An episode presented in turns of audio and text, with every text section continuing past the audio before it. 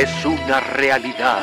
El ser humano ha dejado de ver la televisión para llegar a plataformas más cercanas, sin imaginar que en lo que consumen se esconde una sustancia letal, tan adictiva que los hace perder horas de sueño. Cuidado, porque si consumes una plataforma de streaming, ya eres parte de ellos. Los streameadores. Con la terrible participación de Ricardo Verástegui y Freddy Galleta. E invitados casi importantes. Ya llegan los streameadores. Así como lo están escuchando, iniciamos, iniciamos los streameadores número 84. ¡Bravo! Señores y señores, estamos ya listos, conectados. Esto no es Desvelados, chicos, esto es los streameadores, el podcast más importante. Que también somos desvelados, ¿verdad? Eso pero sí, también pero de otra manera. Desmañanados de otra forma, pero aún así desvelados porque no nos De pasamos tanto ver viendo series y películas. viendo series y Como películas. la canción esa de Bobby Pulido, ¿se ¿Cuál? acuerdan? ¿Cuál? Ah, La voy de- ahí está, esa. Muchachos, ustedes sí traen todo. Aquí hay, aquí Toda se la huele cultura. Tex-Mex. Sí, todo, todo el, el chili, todo, todos los frijoles, los chili beans. Chicos y chicas, esos son los streameadores. Yo soy Freddy Gaitán. Presento al elenco multiétnico nacional que siempre nos acompaña en esta tarde, noche o mañana que estés escuchando este podcast. Y por eso, precisamente, vamos a empezar por las damas. Esta dama es una locutora, es una conductora, es una actriz. Ella es nada más y nada menos que la vlogger, Katia González. ¡Eh! Gracias, gracias. Un gusto estar aquí con ustedes, compañeros, compartiendo otra tarde más grabando este podcast. Porque hoy tenemos muchas cosas que decir, muchas cosas de las cuales hablar, porque ya nos habíamos tardado en juntarnos otra vez. Ya, fíjense que estamos teniendo una Ajá. racha de, de ocupación porque de verdad el trabajo Eso es muy abunda bueno. y es lo bueno que Eso es estamos muy ocupados bueno. todos, pero aún así también hubo un tiempito que, eh, si ustedes se acuerdan, en este final de agosto y septiembre, inicios de septiembre, que no había demasiado producto en las plataformas. Entonces ahorita ya nos atiborramos de cosas nuevas y hoy vamos a reseñar Oye, muchas cosas. Vienen un chorro de cosas aparte también. Ya están en las plataformas y vienen muchas sorpresas para todos ustedes. Y Katia, Disney Plus. Disney Plus en noviembre. Bienvenida, Katia González. Gracias. Bienvenida a este espacio. Vamos también ahora con el señor editor, productor, por supuesto, aquel, aquella persona que tiene el dato curioso en la mano y siempre una palabra de aliento en la boca. Él es el señor Juan Carlos Mendiola. Hola, ¿cómo están? Muchas gracias por invitarme. Es un honor estar aquí nuevamente con más información que nadie pidió, información que nadie necesita. Pero pero sí, sé, pero sé que la quieres saber. Sí, la queremos saber. Dinos todo, Juan Carlos Mendiola. Estás aquí en esta tarde, noche y listo para reseñar eh, series favoritas hoy. ¿Tienes algo favorito de lo que vamos yo, a hablar? yo creo que la primera con la que vamos a empezar es mi favorita. Ahorita verán cuál es. Eso. Pero tiene mucho que ver con la conspiración y con eso, ese, esa, esas personas en el fondo que nos controlan y nos dominan. Ah, pero antes de eso hay un, hay un, hay un aperitivo previo que tenemos que tocar que justamente en este primer bloque vamos a meternos al conflicto. Pero para conflicto, señoras y señores, llega nada menos que la voz más filosa del mundo de los podcasts. La voz que siempre tiene el comentario atinado, lleno del dato curioso combinado con la ficha técnica de cada serie o película que reseñamos en este podcast. Él es el señor productor, el señor director, el señor postproductor, el señor que todo lo ve, el señor detrás del lente y detrás de los lentes. Él es nada más y nada menos que Ricardo Javier Verástegui. ¡Bravo! El señor realizador audiovisual. Eso, Oye, muchas gracias por esa presentación. Como todos los jueves ya estamos aquí listos para streamear lo mejor y lo peor de las series y películas de streaming. Gracias por escucharnos y pues comenzamos. ¿o qué? Comenzamos, señores. Como decíamos hace un momento, Juan Carlos mencionó una serie muy importante. Vamos Sí, a hablar pero ya de dos. dijeron que siempre no. No, que sí, vamos, ah, vamos es, a que están, es que están conectadas, fíjate. A ver, a ver. Una es un documental muy Ajá. bueno que, que salió en, en Netflix y eh, la otra, vamos a comenzar por esta película Sí. que generó controversia, pero una controversia tal que hasta antes de estrenarse yo pensé que ni siquiera se iba a estrenar. Fue una controversia explotó las redes streameadoras. que hizo que explotara las redes en todo el mundo, Ya pero había un feud, había un feud. Oye, ah, pero aparte, hizo que explotara en nuestro Facebook, Ah, que vale la Sí. pena mencionarlo para todos aquellos que no nos siguen, es- nos pueden nos pueden buscar y yo, yo- encontrar. yo que los empecé a acá. seguir a raíz de Sí, eso. A raíz de Mendiola eso. se enteró. Exacto. Juan, C. Mendiola se enteró y le dio like, fíjate, después de como dos años, Súper bien. al Facebook de los streameadores, que ustedes pueden encontrar como arroba los streameadores Así es. en Facebook. Y por supuesto, ahí, oye, un escándalo, ¿eh? Yo creo que es el post que más Escándalo. interacciones ha tenido hasta la fecha. Es cierto. Más de 27 mil reproducciones, 20 mil, hasta el momento más de 20 mil personas alcanzadas, muchísima Oh interacción. my God. Cientos de compartidos. Sí, Casi sí, la sí. cien. No, Casi 100. ah. 400 casi este Hasta Guillermo del Toro lo vio. Sí, hasta Y, y, de, y de pronto eh, nos topamos con que esta es una película, bueno, para empezar, eh, estamos hablando de Cuties, que en español se, se tradujo como guapish. Guapi. Este, es real. ¿Estás Sí, jugando? sí, no, guapis. de veras, de Sí veras. parece una traducción así de estilo espa- español de jugando. España. no, No, es que es como de. En de España, ¿no? en España eh, tradujeron como Guapish a Guapish. esta película francesa de, de, por supuesto, de esta directora que eh, hace su debut, hizo su debut con esta película y qué debut, eh. Imagínate hacer el debut Casi con, una cinta que despertó la polémica La a nivel todos. Por el tema que trataba. Y es que en el trailer y en el y en toda esta En el póster, en la el promoción. póster, en toda la promoción que hizo Netflix, eh, mal hecho, eh, Sí. se, se enfocó hacia la hipersexualización de unas niñas de 13 años, que son las protagonistas de la película. El filme, que es francés y que su título original es Mignons, eh, o, Mignon. o Guapish, eh, habla precisamente de eso, pero de una manera contraria a lo que parece. Es decir, critica la hipersexualización actual de las niñas preadolescentes y habla de muchas cosas. Básicamente es un contraste entre los valores tradicionales y la globalización, la cultura del internet y de las redes sociales, Ajá. que por eso digo que va muy de la mano con el documental que vamos a tratar más adelante. ¿Por qué? Porque vivimos en un mundo, ahora sí que lleno de estímulos visuales. Es Ajá. decir, hoy en día, nosotros porque tenemos 30 años eh, más o menos en promedio y no En promedio en este cuarto. en este cuarto, en este cuarto rojo, en esta cabina roja y nosotros no crecimos con eh, el celular en la mano No. y no crecimos pensando que la vida fuera de Instagram o de TikTok no valía nada. Y de eso se trata precisamente esta película que desde ahorita les digo es una joya, aunque solo el 6% eh, del público la aprobó. ¿Qué? Así es. Y la Es- vio verdaderamente. y la ¿Por vio verdaderamente. ¿Por Porque qué? salió Porque- el tiro por la culata, amigo. Exacto. Porque justamente eh, lo de- el tema de lo que habla esta, eh, esta producción es, es precisamente lo que la gente está castigándola y la está recriminando y lo que está pasando en el foro de los streameadores en Facebook, que la gente la critica, que la gente Sin la saber, sin siquiera sin darle play verla. al trailer, sin, Sin- siquiera- sin siquiera ver el trailer. Sin siquiera ver el trailer y sin siquiera ver la película. Exactamente. ¿De qué va? Trata sobre una niña musulmana senegalesa, que por cierto lo hace increíble la actuación de...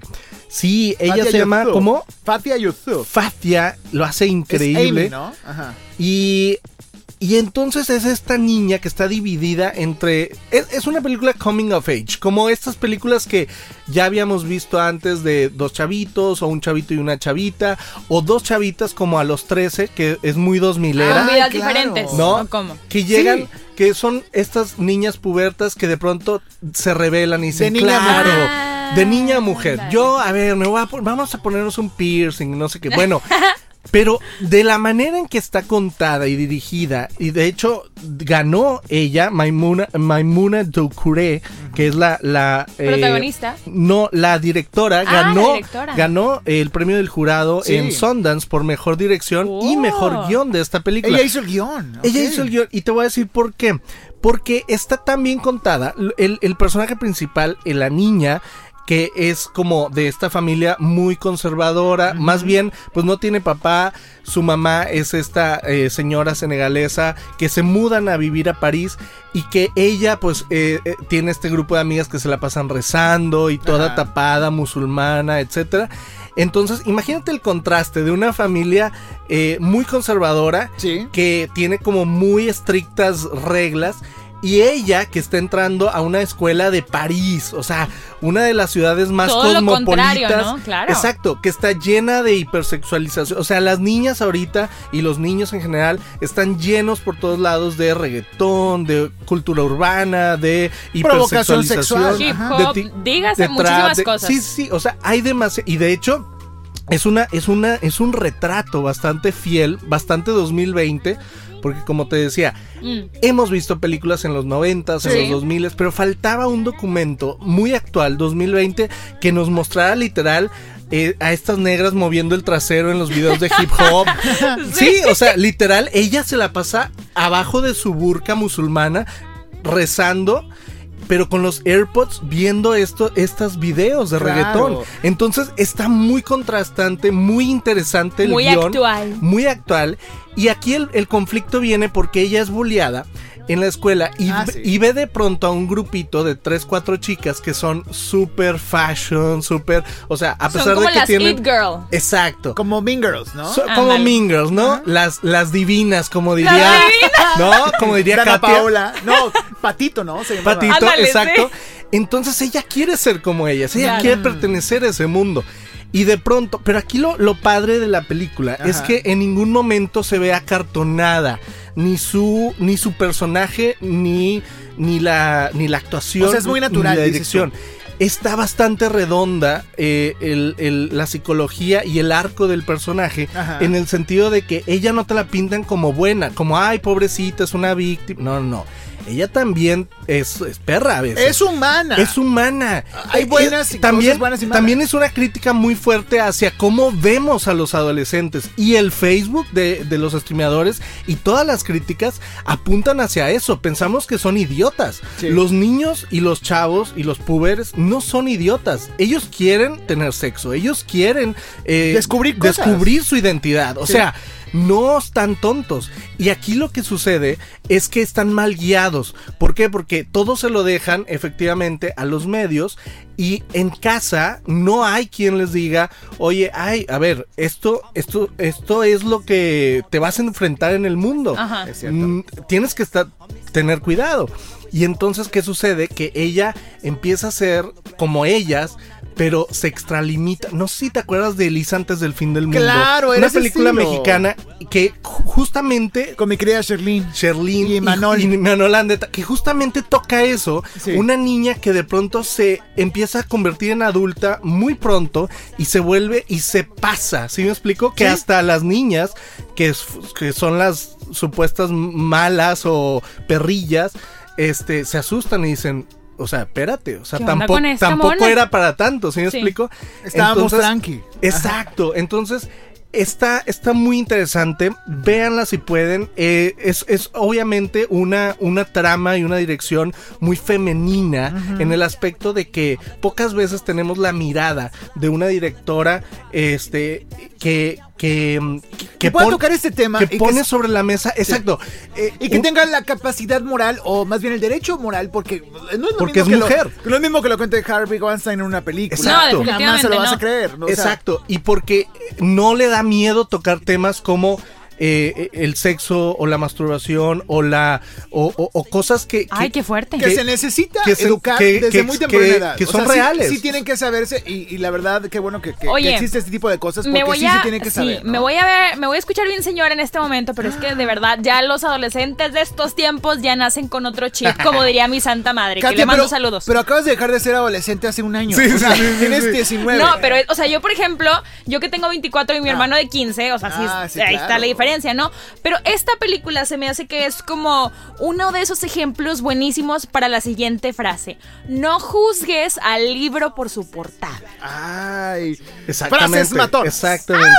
De González. Oye, pero eh, va esto, bueno, con esto cierro Sí. y va muy ligado al, al siguiente este tema que vamos a comentar porque como te digo, toda esta motivación de ser aceptado en Ajá. redes sociales, aún sufriendo todo lo que sufre cualquier persona en su vida real, en su Ajá. vida diaria, este, a- a- aún sufriendo la- las humillaciones en la escuela, ser bulleada, etcétera. Aquí lo importante pa- parece ser que es eh, la vida digital de las personas, o sea, ¿Cómo no te das cuenta? ¿Cómo no nos hemos dado cuenta que ya estamos metidos en una vorágine de que si no estás en redes sociales, si no tienes la foto perfecta, el filtro perfecto, el pack perfecto, no eres nadie. Y eso está cañón porque El pack perfecto. Sí, vuelvo, vuelvo a, a- a- a- a como comencé. Ajá. Nosotros Claro. no nacimos con eso, pero los chavitos de ahorita. ¡Qué ansiedad! ¡Qué fuerte! Exacto, Si están, teniendo, están teniendo bastantes Ajá. problemas mentales Sí, porque sí, sí. ya es un ya es un asunto social y psicológico de, De, que, compararse. de que ellos se comparan todo el Sí. Tiempo, quieren tener el trasero perfecto, quieren o sea, ya la hipersexualización es real. Justamente salió, se hizo viral de esos videos y, y notas que saca Playground y, y Vice y todos esos. Se Ajá. hizo viral hace poquito que no me acuerdo en qué país de Europa hicieron una clase para niños. eh, bueno, hace tiempo, pero donde los niños estaban en, una- en un gimnasio y pasan en una plataforma cuatro huma- humanos ad- adultos desnudos, ¿no? Ajá. Y les dicen de que chicos, esto es el cuerpo real, no es lo que vemos en las revistas, en las películas, en las pantallas. Ajá. Este es el cuerpo real de un hombre, una mujer. Véanlos con toda propiedad y hagan sus preguntas. Entonces los niños preguntaban de que, ay, ¿y por qué eres así? ¿Y por qué tienes esto tan caído? ¿Y por qué? O sea, suena chistoso, pero wow, ese cambio y creo que es el futuro. O sea, yo sé, yo sé que es difícil para muchos eh, personas que a lo mejor son muy conservadoras, pero tenemos que educar de la sexualidad y todo. Y me estoy, es un comentario muy papá como el de Katia, que ahorita fue muy mamá. Pero, es- imagínate- pero es la verdad. o sea, imagínate. Sí, es, es neta. O sea, nosotros somos, eh, o sea, no somos tan conservadores. Imagínate en la mamá de, de esa niña que es musulmana, Sí. que, o sea, cállate. se avientan un Contraste. duelo de actuación ahí en una pelea que tienen muy cañona. Ajá. Y al final, bueno, tiene una moraleja, fíjate, que yo pensé que no la iban a tomar por ese rumbo, Ajá. pero está, está muy bonita. ¿Cuál es la No moraleja? la puedo decir, tienes que Ay, verla. Bueno, está bien. Pero Está bueno, bien. Te la Yo, recetamos. Yo le doy 5 de 5. 5 de 5. Ay. Es, con, iniciamos con, con, con broche de oro. Con el pie si- derecho. Con el pie derecho, con mi querido Ricardo Verástegui, que, que dice esto de cuties, o como guapish, le de- podemos decir en en España. Guapish. Y de ahí nos vamos con otro título en nombre español, que esto se llama El, Dilema. de las redes sociales. Bien genérico el título, la verdad. Sí, ¿verdad? The Social Dilemma. Bien genérico, pero el documental no está nada genérico y el tema que toca es muy controversial y la verdad muy interesante. Sí. Pero me pongo a pensar, a ver, me pongo a pensar. A ver. Todo lo que trata de contarte este documental te lo cuenta mediante una plataforma de streaming que está precisamente promocionada por las mismas redes Exactamente. sociales. Y que tiene un algoritmo igual Igualito. de malvado que el que mencionan en, En- toda la película. entonces- Y a Netflix no lo tocan. ¿Me estás diciendo que Coca-Cola no puede sacar productos y comerciales de no consumas azúcar? Bueno, pero quitando este pero, porque sí es muy evidente de que, oye, me estás vendiendo que Facebook, que En Instagram fin, la son malvados. hipotenusa. Pero, pero Netflix, hipotenusa. pero Netflix, no, voy a decir nada de, de las plataformas de streaming, ¿verdad? Pero bueno, Es como si AMLO hablara de... Bueno, ya, no me meto en ese tema. Ya, Pero no, no, es- eso esto ya es más te, te- van a pambear, te van a pambear. Sí, Pero, claro, pero bueno, bye. mira, eh, este, este, esta, este documental, eh, la verdad, toca un tema que rara vez vemos en, pues en, estos, en este tipo de plataformas, casi que es el lado oscuro de la tecnología, eh, Oh. que es básicamente, nos vamos a este tema que, que estaba muy de moda en el 2000 de la Matrix, ¿no? Sí. Si vivimos en una simulación. This si real todo- life? si todo esto ya está predeterminado, si todo lo que nos pasa en nuestro día a día alguien lo controla. Y lo interesante de este documental es que en realidad nadie lo controla. O sea, en realidad es un ente que está fuera de la comprensión de sus propios creadores. Más bien es una paranoia colectiva y al mismo tiempo estamos todos como sociedad alimentando este monstruo gigante que somos nosotros mismos y que obviamente, digo, ya lo habían mencionado tanto en películas de ciencia ficción como en series, pero no nos hemos querido dar cuenta que al final de cuentas los robots, los bots, los algoritmos van a acabar con el ser humano y no porque nos vayan a matar ellos, sino porque nos vamos a acabar matando nosotros mismos porque nos están polarizando. Exactamente, señores y señores, y esto es un, un tema muy filosófico o a lo mejor que te, pueda- te pueda parecer un poquito más elevado. Les explico rápidamente en pocas palabras ¿De qué va? ¿De qué va? ¿De qué se trata esto de el dilema de las redes sociales? Este, esta película documental es una película documental donde vemos diversos testimonios de personas que estuvieron implicadas en la creación de las aplicaciones y algoritmos y programación de estas plataformas más importantes como Facebook, Sí. como Pinterest, como Twitter, Twitter, y, Instagram. y Instagram también y demás. Y bueno, ya son ex participantes y ex colaboradores de esas marcas y esas plataformas porque precisamente por la ética faltante dentro de esas plataformas, estas personas salieron de esas empresas Y denuncian todos los sucesos que hay detrás para que tú te puedas quedar fijo viendo Enganchar. WhatsApp, Twitter, Instagram por horas y horas y te das cuenta pues ya después de ocho horas que estuviste ocho horas viendo fotos en Instagram. Sin hacer nada. A mí, claro. me, a, mí, a mí me impresiona la franqueza, la frialdad y la seriedad con la que dan las entrevistas. O sea, los entrevistados realmente están asustados, Sí. lucen asustados en la entrevista de que, oye, ¿qué, qué, qué demonios hice? O sea, mi propia creación Sí. eh, este, está haciendo algo que Es- yo es jamás... Frankenstein. ¿Sí? exacto. Y, y- y bueno, también aquí te pones a pensar, ¿qué tal si así te lo quieren hacer creer, ¿no? Exactamente. Ay, nunca vas a entonces poder- tienes, tienes ese... Yo durante todo el documental Es estaba el con dilema, ese el famoso dilema. Estaba con ese dilema de, ok, me están vendiendo que esto es una inteligencia artificial que no se controla, pero a ver, ¿quién me lo está vendiendo también? Entonces, ¿qué tal si quieren que ¿Qué yo crea Ajá. que es una red social, pero en realidad alguien lo maneja? Como diría Patricio en ese capítulo de Bob Esponja, están haciéndonos creer que lo que creímos, que lo que creíamos no es lo que creemos, sino lo que ellos quieren que, creamos. Exactamente. Bob Esponja. Oye, que hablando técnicamente del documental, Ajá. es obviamente un documental que se, que, que se basa en entrevistas, como muchos o la mayoría de los documentales, y tiene uh, sus lados buenos y sus lados eh, no tan buenos. Por ejemplo, a mí no me parece tan bueno. eh, El relief, eh, eh, el, el sketch. Sí, Bueno, o sea, la- que, la- esté, que esté ficcionado Ándale, eso. este, Sí, algunas partes. A mí sí me gustó. Sí, pero entiendo por qué lo hacen. Hay unas partes que son difíciles de explicar al, al, al público en general. Ajá. Entonces, poniéndolo, eh, por ejemplo, convirtiendo el algoritmo en humanos o, o- o en personajes, es como más entendible para el- eh, tu papá, por ejemplo, que, que- que de pronto ve este tipo, que no está acostumbrado a ver documentales y es como muy, muy, pues fácil de entender. Peras y ¿no? manzanas, básicamente. Y por otro lado, me encantó la, la, mm, la fotografía y la manera en que construyeron eh, Las entrevistas, con solo con solo luz, ajá, las entrevistas principales y con varias cámaras está está muy bien logrado el, Tenían unas el arriba, diseño. Tenían como seis cámaras en el Sí, mismo set. en de cada repente entrevista. veías la, la nuca de ellos y dices, ¿por qué me ponen este encuadre? Toma de nuca. Toma de nuca. Toma de mano. tenían, que, chela. tenían que gastarse el presupuesto. Eso sí, Freddy. también.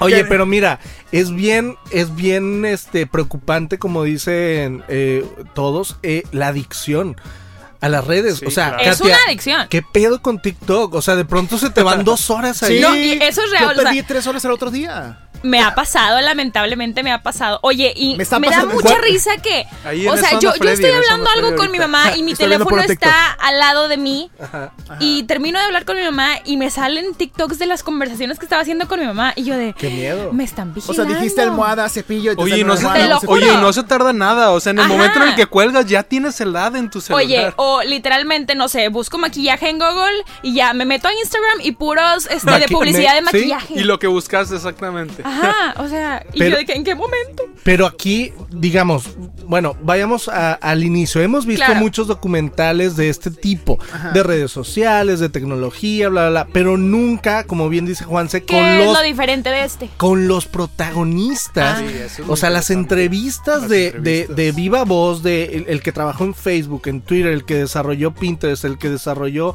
O sea, eso es lo que hace que, que tenga mucho valor. O sea, no es como que. Ellos el- estuvieron desde adentro, Exacto. ellos lo Es la vivieron. no es como que Ajá. la tía del amigo del. No, no. El mero bueno. los creador, meros el creador. Y aquí hay algo que lo hemos visto en otros documentales, incluso lo ha dicho Bill Gates y otros magnates como Mark Zuckerberg, y aquí lo vuelven a repetir. Qué, in- qué in- qué- qué increíble que la gente que trabaja en social media Ajá. no tiene redes sociales y no deja que sus hijos tengan redes sociales. Exacto. Eso es lo ¿Cómo? que más ¿Cómo? me ha preocupado en estos 10 años de Sí. redes sociales. Todos los ¿Qué ejecutivos- saben, ¿Qué saben ellos que, que, Que nosotros no. nosotros no sabemos? Y justo ayer estaba platicando con alguien que no puedo revelar su nombre, pero que eh, trabaja justamente en, en esta red social global llamada Facebook e. Instagram y que y que y trabaja eh, Exclusiva, ¿eh? efectivamente Nos traen una exclusiva. es una exclusiva. Trabaja precisamente en Los Ángeles, este, eh, en los headquarters, digamos. Y, y me dice eso, que él no tiene redes sociales. Me decía Está cañón. que... que o eh, sea, es un abuelito, una abuelita. No, no, no, ¿Qué? no, ¿Por qué? porque eh, y le dije, ¿Qué te dijo? A ver, ¿qué te dijo? me dijo que básicamente todo lo que tú haces en, en tu celular se convierte en números. O sea, todo lo que compartes, todo lo que tocas, todo El lo que tiempo abres. que estás viendo el algo, tiempo una que foto, ves una foto, todo se guarda. Todo, Cállate, todo, no todo, es todo. cierto. Entonces, en la película explican muy bien esto con avatars Sí. que, que te, que mm, digamos que son que, que son tú, que son tu doble, ¿no? Como tu, tu yo digital, ¿no? Claro. Entonces, Como está- en Wii, como el Nintendo Exacto. Wii. está- Ándale, sí es está muy Uh, increíble tiempos cómo- como antes pensábamos que las marcas eh, no- o, o que las redes nos querían robar información y datos y bla, bla, bla. Y cómo este documental nos abre los ojos y nos dice, no, tú eres el producto. Ah, o sea, sí, que las redes sociales no están vendiéndole a nosotros los usuarios, sino más bien a nosotros como, como Nos están vendiendo en a ganadero. nosotros, a las A las marcas, empresas y a las marcas para que nos lleguen los ads. Y algo muy. Había una frase muy padre que- con la cual me quedo más importante. Solamente hay dos empresas, eh, digo, dos compañías o campos o industrias en este mundo que ¿Cuál? le llaman usuarios a, a los consumidores. Una, Ah, sí. una Ah, sí, son las empresas. El negocio de las drogas. uno es el negocio de las drogas y otro son las redes sociales. Exacto. Que les Esas llaman son- usuario. Esas es- son las únicas dos industrias que Ay, les llaman usuarios a qué sus clientes. está, está, Está tenebroso. está cañón. Hay una, hay una socióloga de Harvard que se llama Shoshana Zuboff que también se la pasa dando varias declaraciones. Vean esa parte, es muy buena. Hay, ot- hay un, entre los testimonios también hay otro sujeto que se llama Jaron Lanier, que está loquísimo. El güey no tiene redes sociales, es todo eh, con Rastafari, lentes. Sí, todo hippie. Está rarísimo, pero él dice, ve, vive tu vida, sal. Eh, Intenta hacer esto, ¿no? Lo que me encanta de esta película documental es que es demasiado didáctica. Te da Sí. tips directitos para evitar. De hecho, al final hay una parte y hay, de hecho, se coló en redes sociales esa, esa secuencia de, de consejos y moralejas donde la gente te da, Ah, te dice cosas muy interesantes de que sí es cierto Sí. para evitar. Como una de ellas es empieza a seguir gente con la que no concuerdas o empieza a seguir personajes o personas públicas con la que no eh, coincides en temas. Compartes opinión. Para romper el algoritmo. Exactamente. Efectivamente, porque lo que dice esta película es que el algoritmo, que no es eh, más que un robot eh, eh, sugiriéndote cosas o intereses similares a los que te gustan, Ajá. la manera más pues práctica de acabar con eso es eh, seguir o compartir algo Que no- que, que tú no compartirías. Exacto. Es decir, si a ti te gusta, si tú odias Te- las manzanas, entonces Sigue las peras. Comparte las comparte manzanas. manzanas Ay, sí. para que para que y son cositas que eh, las mismas industrias pueden hacer pero que ahí está el dilema Pues ético y quieren moral venderte manzanas. no no puede de hecho yo le preguntaba justamente a esta persona qué qué dilema tan fuerte porque vienen campañas electorales Sí. en todo el- bueno en Estados Unidos y en México Sí, sí, y sí. cada vez cierto. más las la política y las redes sociales se están mezclando Y, este, Entonces- y, esto, y esto es algo de lo que, con lo que quería cerrar. Exacto. Porque este documental también toca mucho la división y la polarización que causan las redes sociales en la comunidad. Porque sobre todo, y nos damos cuenta ahorita, en tiempos de más tecnología y de más comunicación, irónicamente estamos más divididos que nunca. Entonces, unos piensan que lo blanco está bien, que lo negro es lo que está bien. Entonces, eh, son caras totalmente opuestas y no hay ni siquiera un punto intermedio en donde estas comunidades puedan converger y las redes sociales se encargan eh, en básicamente etiquetar y dividir a las personas por sectores de que, ok, si tú piensas que la tierra eh, plana. Que la Tierra es plana, te vamos a poner en este grupito de acá junto con estas otras ideas. O sea, ya te están. Ah, al- te sugieren sí, te ideas sugieren similares. otras ideas. Teorías ya- de conspiración. Exacto, entonces ellos son los que están fabricando el Exacto. grupito y esto aplica también, lo veíamos antes en, en televisión abierta, en, Sí. en- en los medios tradicionales y ahora se- simplemente se está mudando a redes sociales y estamos viendo cómo fabrican, fabrican este tipo de divisiones. Por eso, Juan Carlos, vas a inaugurar la calificación de esta película documental, El, El Dilema de las Redes Sociales, de 5 puntos. ¿Cuántos le das? ¿De 5 likes? ¿Cuántos le vas ver, a dar? a ver, le voy a dar 4 de 5. ¿En serio? ¿Por qué? Porque sí está, sí me sigue chocando ese... Que la ese- distribuya ese- Netflix. Sí, sí, sí, o sea, ese aspecto pues me hace que no le tenga confianza, ¿verdad? Por- porque todo lo que, todo, es que todo lo que este documental nos dice es, oye, desconfía de Facebook, desconfía de Instagram, cuídate, quién sabe qué, pero me lo está diciendo Netflix, entonces...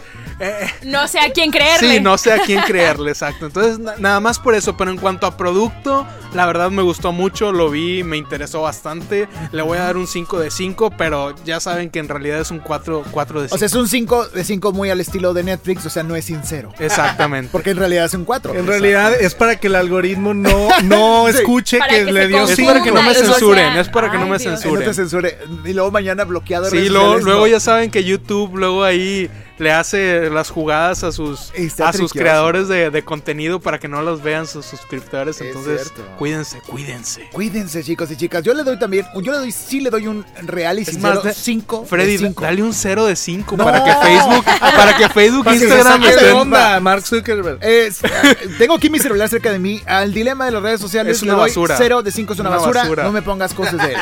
Ponme cuties, ¿ok?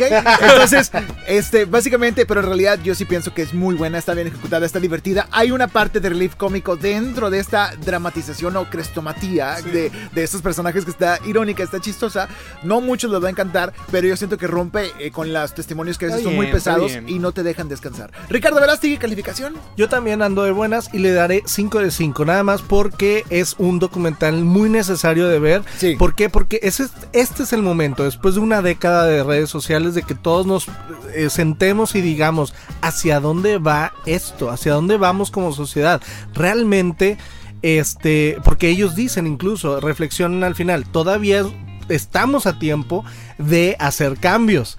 Pero Lo si dicen no, para darnos esperanza. Ay, obvio, obvio, para darnos esperanza. Es un cero de Pero cinco Facebook, Sabemos, sabemos que no, la gente no va a cambiar. Sí, la gente es muy difícil que deje de figurar en redes sociales porque es un círculo vicioso. O tiene- sea, o sea, tiene que suceder algo. es un ganar-ganar. A las apps y las redes sociales les interesa ganar dinero, seguir ganando dinero, seguir ganando tus datos para las empresas. Y a ti, Katia González, te interesa figurar como influencer, Claro sí. eh, mostrar tu- tus packs. Digo, no, ah, no, no, no, no, no, no, Mamá, no. no es Tus recetas de cocina. recetas de cocina. Sí. O sea, es un, es un círculo vicioso porque todos queremos eh, figurar. Ahora Claro. sí que eh, todos eh, son nuestro, como diría Andy Warhol, ya estamos todos en estos 5 o 15 minutos de fama y todo mundo tiene una oportunidad en cualquier red social, Es en cierto. Twitch, en TikTok, en Instagram, en YouTube, en Twitter.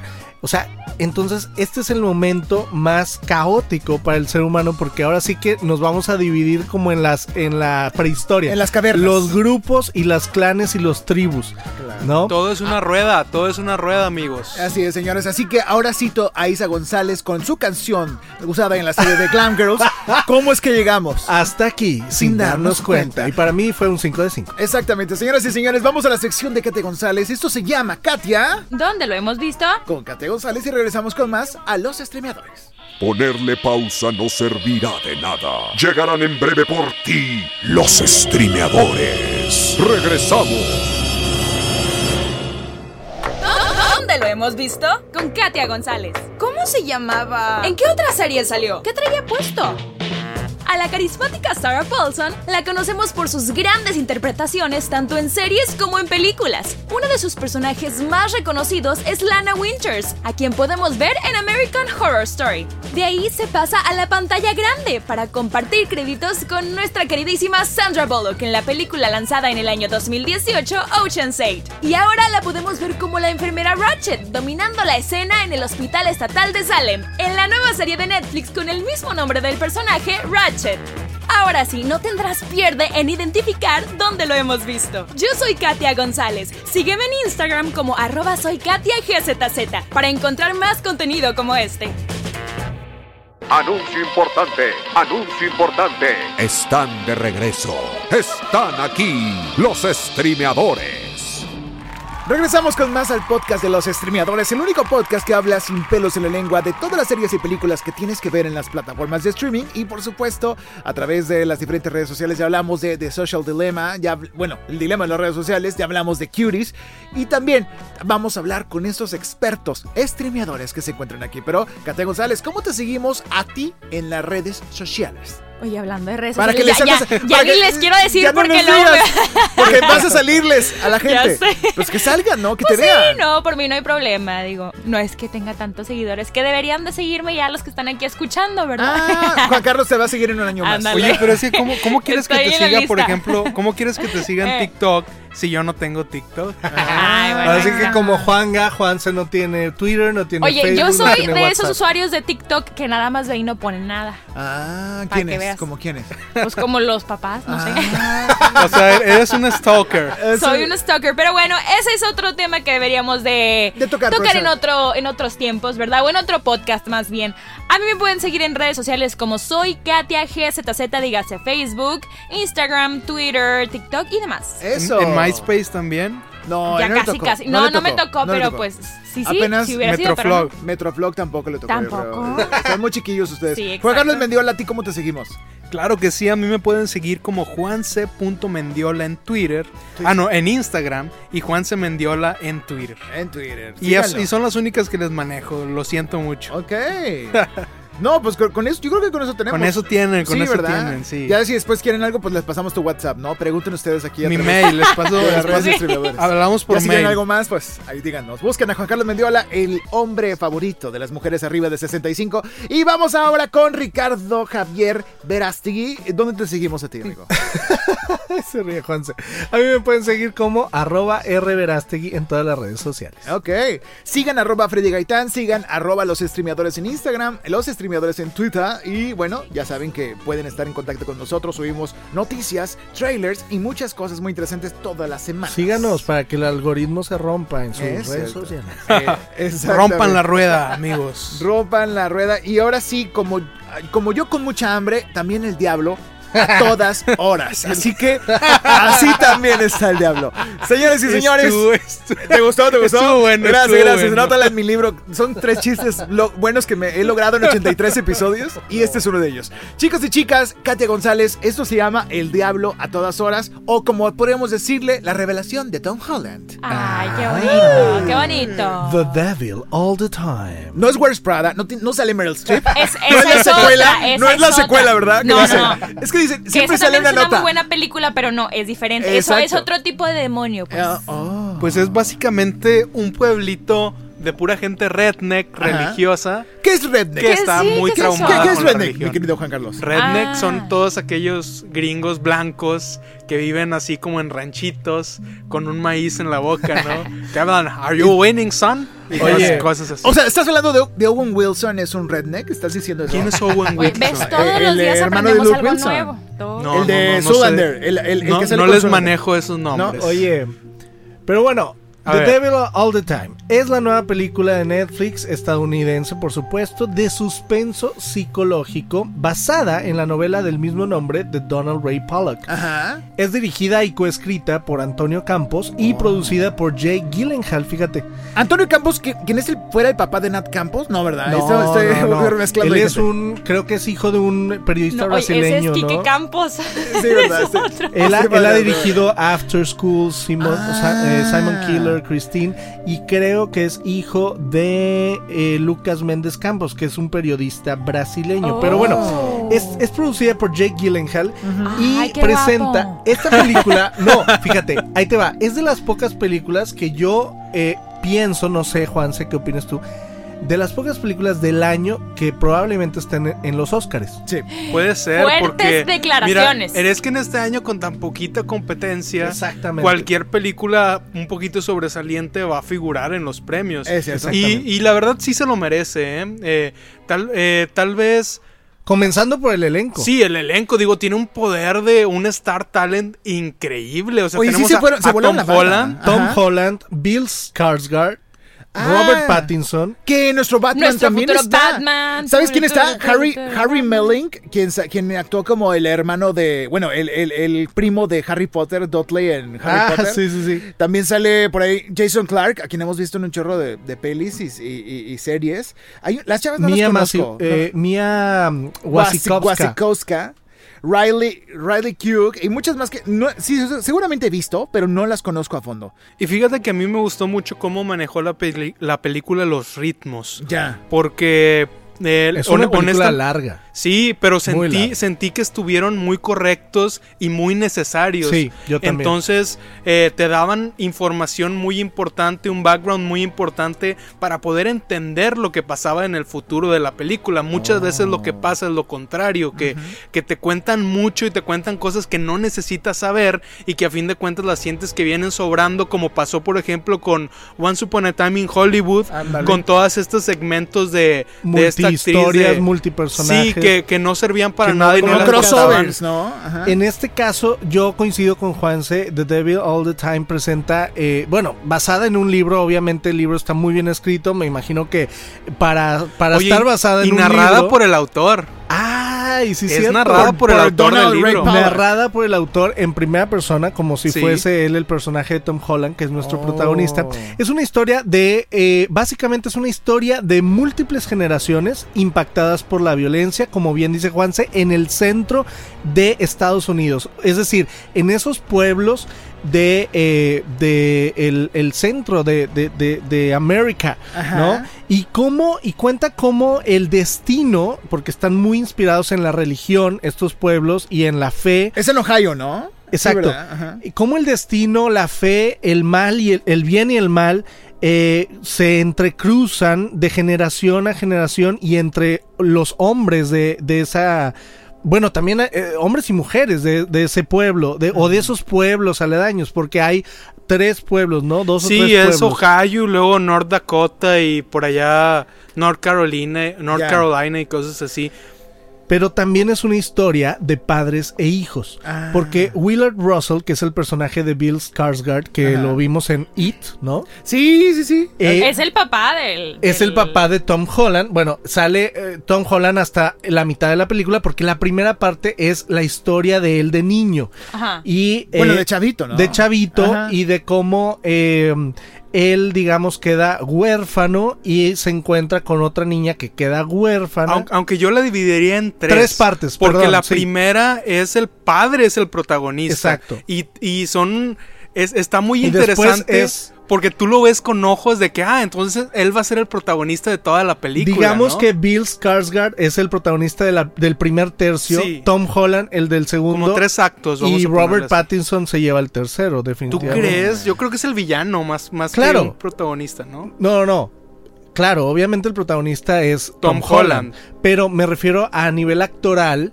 Ah, ¿quién a se nivel lleva las actoral, palmas? quién se lleva cada parte. Sí, ¿no? yo creo que sí. Yo creo O que puede es- ser la segunda. Aunque también Tom Holland lo hace muy lo bien. hace muy ¿eh? bien. en ¿Y el qué final. viene siendo nuestro, Digamos que es un- nuestro, El policía, Cullen, ¿qué el policía siendo? también lo hace increíble. Digamos que es un duelo actoral. Ok. Está increíble. Está sí. muy bien, eh, los, los Muy actores están muy, está muy bien actuado. No sé si está tan bien dirigido y no sé si la fotografía me, ver, me super pero ¿por voló qué- la cabeza, pero Eh, ¿Por qué dices eso? O sea, ¿lo viste? Eh, la sea, manera de contar las historias. Sí está bien dirigido, pero Ajá. siento que mm, algo falta, algo falla. Siento que es como Como historias individuales. siento que no, no es que esté mal dirigido, sino que las actuaciones superan Ah. la, la, La historia. la puesta en escena o la ¿cómo se diría? El- Es que, es que yo siento que es una historia muy simple Ándale. y, y es muy cotidiana. Eh, eh, la violencia, la, o sea, todo, todo esto que vemos en la historia podría ser lo que sucede en la vida de fulano de tal y tal vez por eso no es tan impresionante, pero las actuaciones están tan bien hechas que sentimos que le falta como... Puede ser el emplazamiento de cámara, más bien, porque no tengo así mejor como muy una, una escena así Icónica. icónica. en mi mente que diga esta esta esta escena, la fotografía, Tal vez la de la guerra y ni siquiera era una película de guerra, ¿eh? Yo creo que el, el- el- el elemento que más aparece es la, La cruz. Entonces, la cruz podría ser como el elemento que une todas las, eh, las historias de, de violencia. Me queda un poquito de duda, chicos, porque no han platicado propiamente de. de- digo, lo estoy tratando de, ¿De leer. Yo no, yo no lo he podido ver, pero no sé bien No, de yo. Aquí hay datos de acerca de, de que Pues- está basada en los daños que traen la posguerra Sí. a varias personas. Sí, Exactamente. ¿Ese es el core? Sí, después de Ajá. la Segunda Guerra Mundial, tú sabes que, pues, eh, es un renacer en, en América, en Estados Unidos Cambia de todo. Y la historia, eh, digo, la cinta sigue una historia no lineal de varias personas perturbadas que Ajá. siguen los, eh, que sufren los daños de la posguerra. Entonces, como vemos la historia de, eh, de Arvin, creo que se llama, Sí. eh, vemos también la historia eh, de su abuela, de, eh, de su papá, Sí. de que también perdió a su esposa, de... eh, O sea, podría catalogarse esta película en gente sufriendo. Y ya. O sea, eso es lo que vamos a ver. gente- es gente que Gente cree... que se refugia en la religión Exacto. para, Ah. para, para Bas- protegerse de tanto sufrimiento Ya, y dolor. Básicamente es la creencia de que la ausencia de Dios en ese pueblo determina el destino y las acciones de todos. ¿Sí me explico? Ya. O sea, por eso es Wow. el diablo a todas horas. Ajá. Porque a final de cuentas es, la- es esa superstición de que si La algo, de Dios, si algo sale mal, por ende to- todo todo a su alrededor es como la manzana podrida, ¿no? Si una se pudre, todas las demás empiezan a pudrir y es un una serie de eventos desafortunados, trágicos, gores, la verdad. O sea, está muy gore en algunas partes la Sí, película. claro. Hay, hay hay violencia, hay Bueno, sí, ahora que recuerdo hay una escena muy buena que sí que, que ¿Que sí puede es ser memorable. icónica? Sí puede ser icónica. ¿Cuál?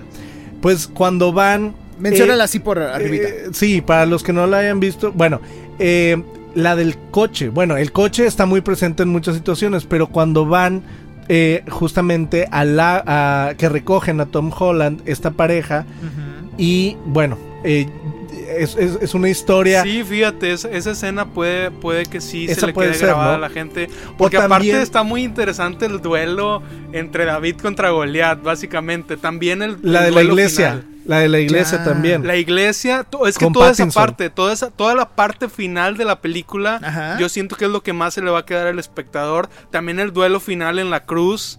eh, para Sí. quienes no la han visto, Sí, sa- sí, va- sí. van a saber cuál es inmediatamente si ya la vieron. El duelo final en la cruz literal de una cosita pequeña contra una gigante para, para, para no spoilearles nada. Pero fíjate que a mí me gustó cómo manejaron los ritmos de la narración de esta película. A pesar de que es una película muy lenta, Muy lenta. eh, eh, esta lentitud él permite una construcción muy clara de todos los personajes, de sus motivaciones, y te llega a un desenlace lógico, ¿no? un, un desenlace que ya te esperas y que por lo tanto resulta gratificante como espectador. Aunque es una película abierta, con final abierto. O sea, no es una película que sea para todos. No es una película comercial tampoco. Y a pesar de que tiene final abierto, tú te esperas que vaya a terminar así. Sí, sí, claro. Pero mira, una cosa bien importante. Esta semana que eh, mucha gente la ha visto, Sí. la mayoría me ha comentado. La empecé a ver, no la he terminado, pero la quiero seguir viendo. Es decir, si está larga, si está lenta, ¿Está pesada? está pesada. Es como una cerveza oscura. No, no tan pesada. tranquilo y te la vas echando. No está, no está tan Mira, pesada. si logras, yo. si logras superar las primera, la primera hora y media y la sigues viendo, la vas a seguir viendo y la vas a terminar. No, Lo difícil yo creo que es la primera hora y media, Ajá. como que clavarte con la película y seguirla ¿Cuánto viendo. dura en total? O sea, Dos horas y media Ah, dura. Ah, sí está larga, ¿eh? Está- Digo, para estos no es. Irishman, que no. No. sé cuánto duró. Pero te Como voy a decir una horas, cosa, ¿no? está También mejor que. Irishman. Total, Sí es mejor que Sí, Irishman. no me sí, eso. sí. Es que el problema de Eso ya es Irishman decir es que palabras toda- fuertes. cada minuto de Irishman se sintió. Sí. Entonces, todas, todas las horas Sí. que pasas viendo Irishman, tú realmente sientes que pasaron tres horas. En esta película, no tanto. Sí, sí sientes que está larga, pero, pero hay partes que se pasan Sí. muy rápido y que para cuando acuerdas, ah, ya voy casi al final de la película. También sucede eh, que cuando es un, un, un ensamble actoral, a veces te pierdes en las historias y dices, chin, pero es que cómo van a...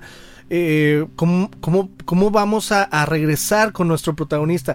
Y creo que lo hacen muy bien. O sea, al principio, pues Tom Holland, que es nuestro protagonista, ni siquiera sale. Sale su versión infantil. Ya, sí, y claro. nunca hay un momento en que se caiga la película, porque como te digo, está eh, Skarsgård, está sí, este sí. güey, está Pattinson, está siempre, Siempre hay alguien figurando. Siempre hay alguien que está sosteniendo, Sosteniendo. la, la, Se pasan la, estafeta muy bien. Cada, el- los actores principales, los protagonistas en cada etapa se van pasando la estafeta. Y rápidamente, Freddy, de una Ajá. vez voy a dar mi calificación. Adelante, perfecto. Yo le voy a dar un 4.5 de 5. Ok. Porque a lo mejor sí.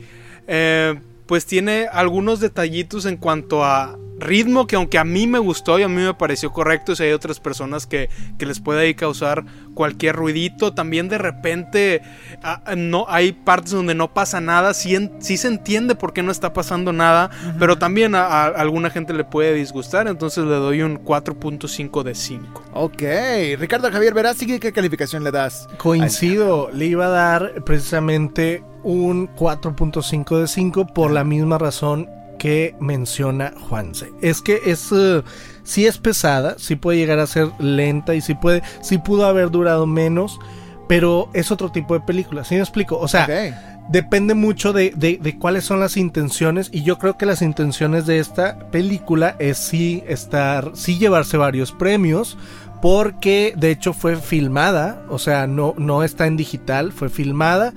Incluso porque eh, este, lo que hace Netflix es eh, exhibirlas como quiera en cine, en cines una semana antes para, para precisamente que puedan, Para que puedan figurar competir. y que puedan competir en, en los Oscars y demás.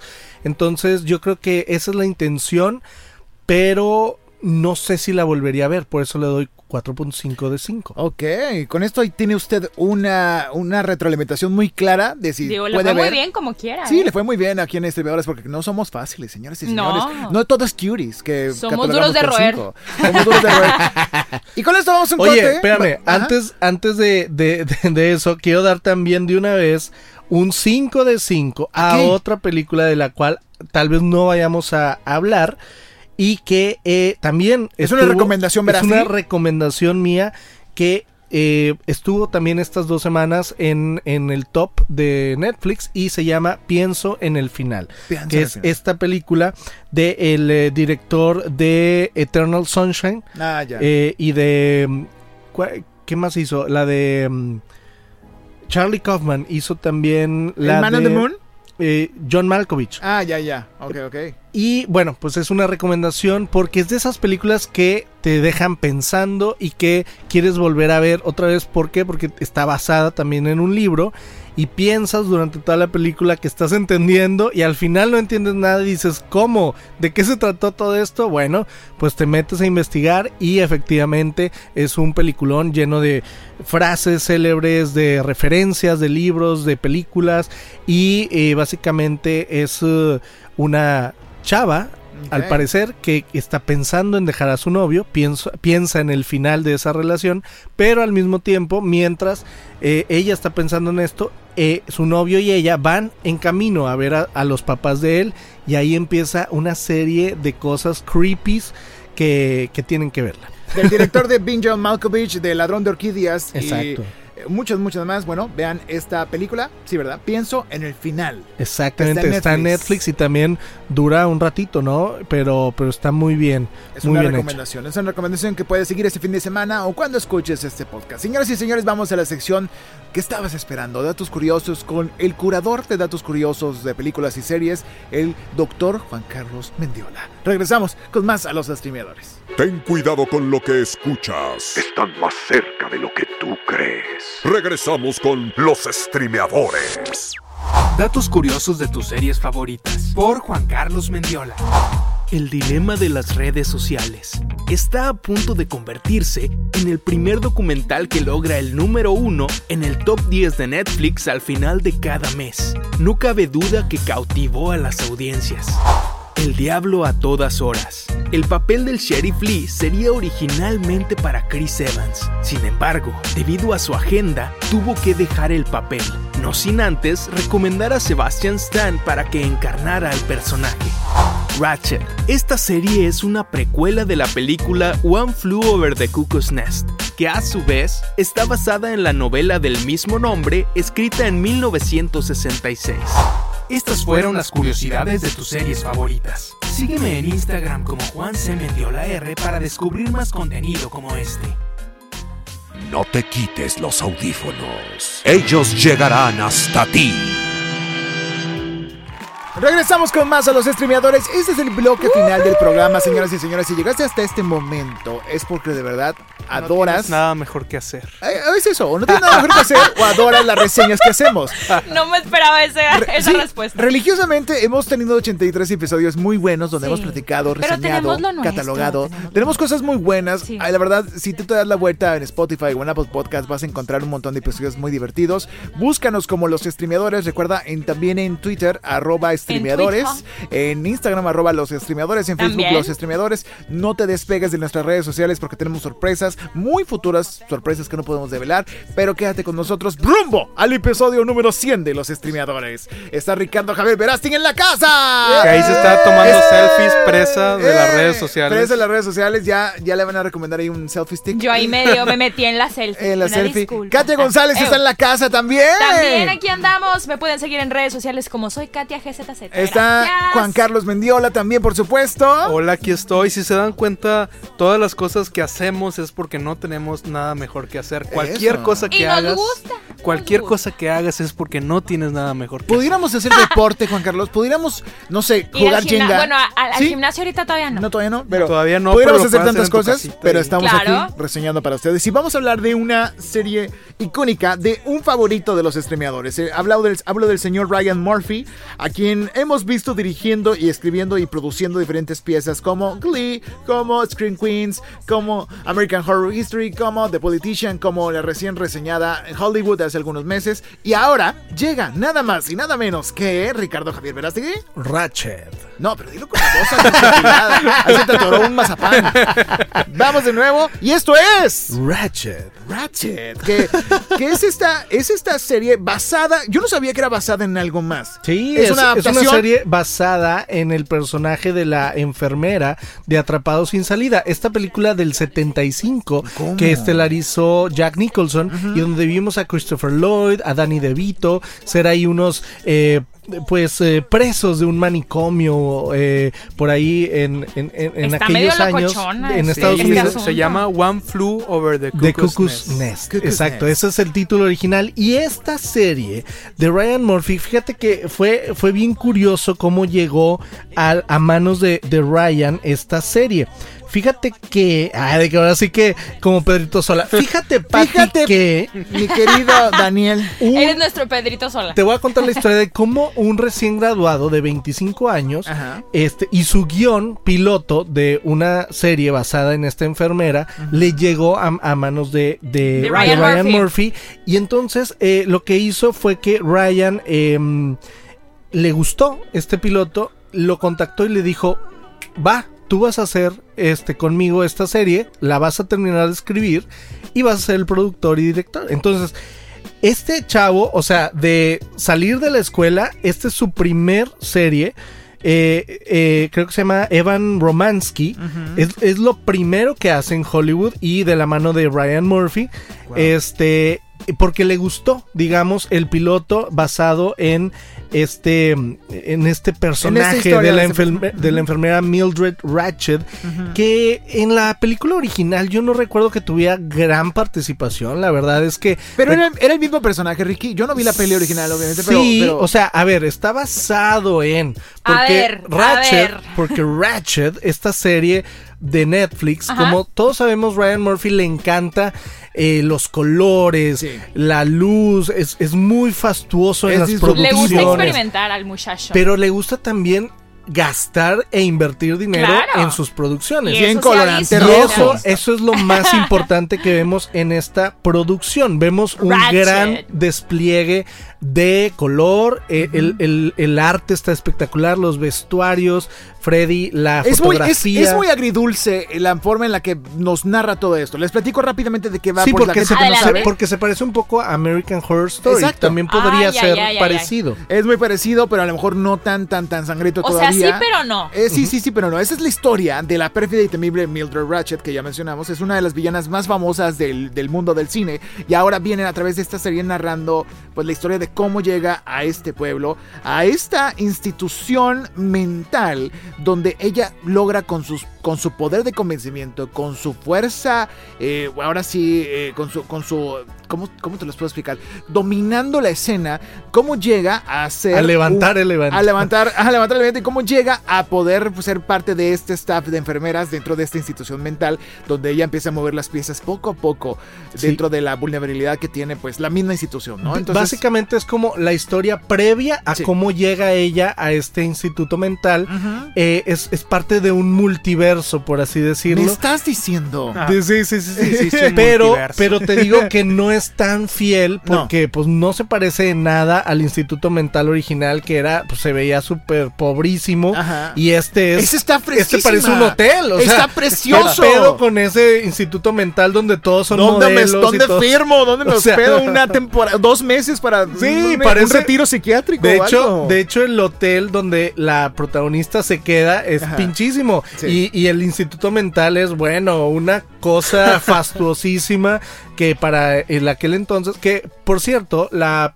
Bueno, la película está. eh, se lleva a cabo en el 75. eh, está basada en una novela, Sí. pero se lleva a cabo a mitad de los 70. Más o menos. Esta sí. historia se lleva a cabo en los 50. Ok. Y como bien dices, eh, Freddy, la protagonista es Ratchet y está protagonizada por Sarah Paulson. Sarah Paulson, que ya ha salido en muchas producciones de Claro. Ryan Murphy. Ya lo escucharon. American Horror Story. Lo escuchamos en, Ese es en la uno de los cápsula de, Katia. principales, ¿no? Ujú. En Ocean's 8, yo la amé en Ocean's 8, que era como una especie claro. de, de, dis- Muy buena de- película. de estafadora tipo Amazon que tenía un chorro de, de- de cosas que distribuía ilegalmente en su cochera. También salió en Bird Box con esta Sandra Bullock, salió en Glass como la... En, en Glass, si le recuerdan Sí, esa peli, salió sí, como sí, la, la investigadora, la psicóloga esta. En dos años de esclavitud, de un chorro de cosas. Y chorro. comparte elenco con Sharon Stone, que es un Oh. personaje eh, de esta serie muy, muy este, controversial. Finn eh, Wittrock, Cynthia Nixon, Judy Davis.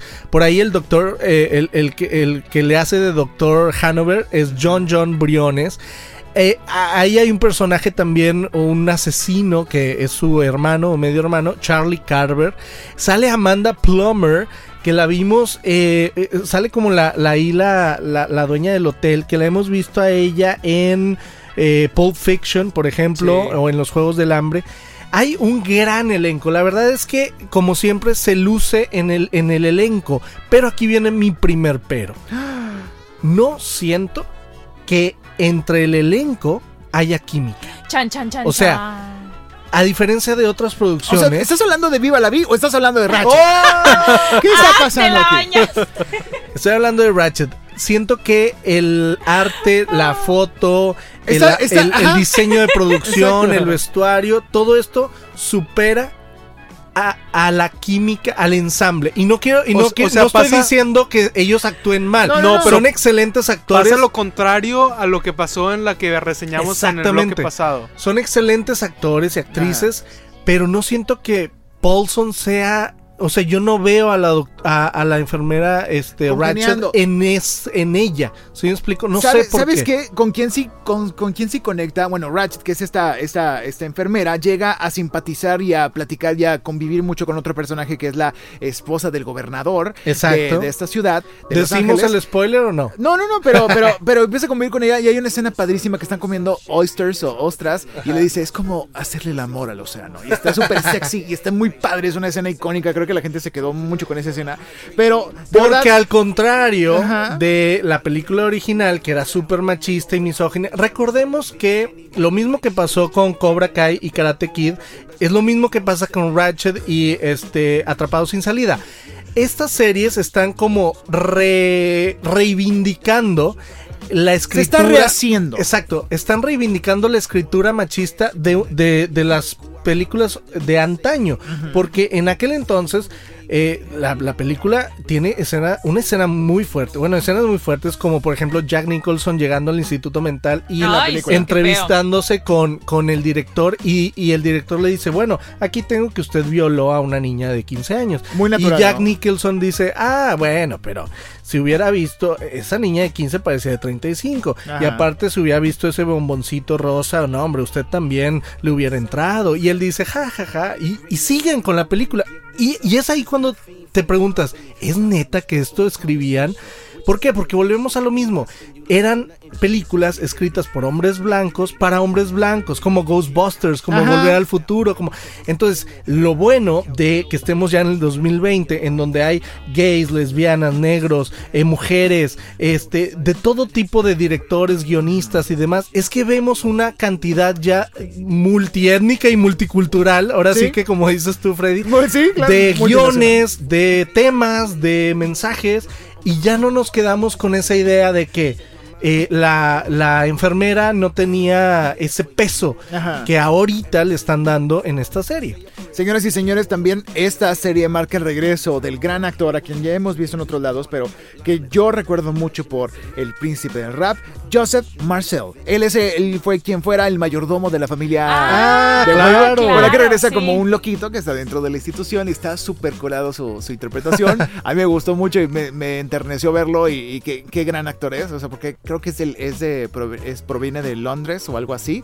Pero eh, eh, sí, como tú dices, hay un elenco, hay un ensamble, pero como que no termina de cosas. Sí, o sea, yo creo que, bueno, no sé. nada, a mí me pasó, sí, o sea, no, no sé por qué no me daban ganas de seguir viendo los capítulos. Sí. Cosa que no me pasaba con otras producciones Con de Ryan. Hollywood que, te- no te- que, que la- que nos picamos. Exacto. Tal vez es el Politician, tono, fíjate. sí. ¿Por qué? Porque y se siente, ¿sabes cómo se siente? Eh, o cómo te das cuenta de que Ajá. está en el tono incorrecto cuando tratan de taparlo con la música. Sí. Ahí es cuando Está te das cuenta que el ritmo, el ritmo y todo es como, híjole, no es lo que Ryan Murphy, a lo mejor no le quedó tan bien a este chavo Romansky o a, o a, a- a Ryan. ajá. Entonces, Está, está curioso. Lo que sí, pues tenemos que decir y que rescatar si es una bella preciosidad visual, o sea, la, la- Sí, la escenografía, la fotografía los y el diseño de los emplazamientos, la- hay mucha semiótica en cada toma, en cada escena. Los personajes también son muy buenos solos, pero eh, juntos en un ensamble no cuajan o no eh, alcanzan a conectar. Está muy, muy interesante para ver. Y también, eh, así como le dijiste Ricardo Verástegui, es como la boleta de clases del niño que sacaba 10 en todo, pero en, en conducta tenía cero. O sea, era, es, es tal cual esa, esa sensación. Entonces, te recomendamos que si la veas, le des una oportunidad. Es Ryan sí, si Murphy. a ti te gusta Sarah Paulson Sí. y Ryan Murphy, vela. Ajá. Si no, tienes que saber que ahí va a haber contenido gráfico, Sí. va a haber gore, va a haber No la veas con tus papás, por favor. Sí, ni con tu va haber, de 5 va a años. haber 10 años. violencia, va a haber, o sea, sí está pesada, sí. o sea, es el contraste de lo bonito, o sea, se Sí. ve glamuroso, se ve colorido, se ve fantástico, Pero sí está fuerte, sí está fuerte. Está muy fuerte. Oye, y por sangre. cierto hablan de la lobotomía. Sí. La famosísima práctica ¿De cómo de empezó? los psiquiatras que metían literal un tipo picahielos Ajá. al cerebro y te Movían te- los lóbulos Sí, de los- por, te- por, por medio de un ojo. Sí, pues sí, Te si cortaban. vieron, si vieron One Flew Over the Cuckoo's Nest, que digo, ya no es un spoiler. porque Ah, ya pasó en sale hace- 1970. Sí, el protagonista le, le, le realizan que hace Jack Nicholson, le Exacto. realizan esta práctica y al mejor también, y al, y al final también hay una eutanasia Sí. Exacto. de, de parte de este gigantón que se Ajá. escapa del hospital psiquiátrico. Sí, el gigantón, claro, el, el, el indio nativo. Sí, Tengo que claro, claro, Claro, y es, y es como una referencia de escaparse de las cadenas. Y hay, Sí, hay una, hay una exacto. explicación ahí detrás de ese, hay simbolismos detrás de esa escena. Hay un terrible error que, que cometió pues la, varias instituciones y la ciencia en aquellos tiempos en los eh, bueno creo que En- ni, en ni estaba validada. Freddy, en Sí, ahí se Horseman, habla, en ahí Bojack me recordó Horseman a hablan de la lobotomía de la mamá de Bojack que sufrió una La lobotomía. abuela de Bojack. Ah, sí, Que ahorita ya es ilegal.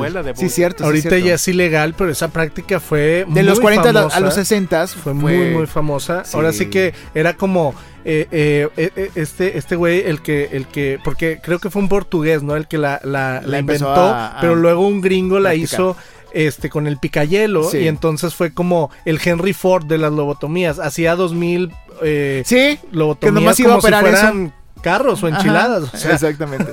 Como si fueran carillas de influencers en Monterrey.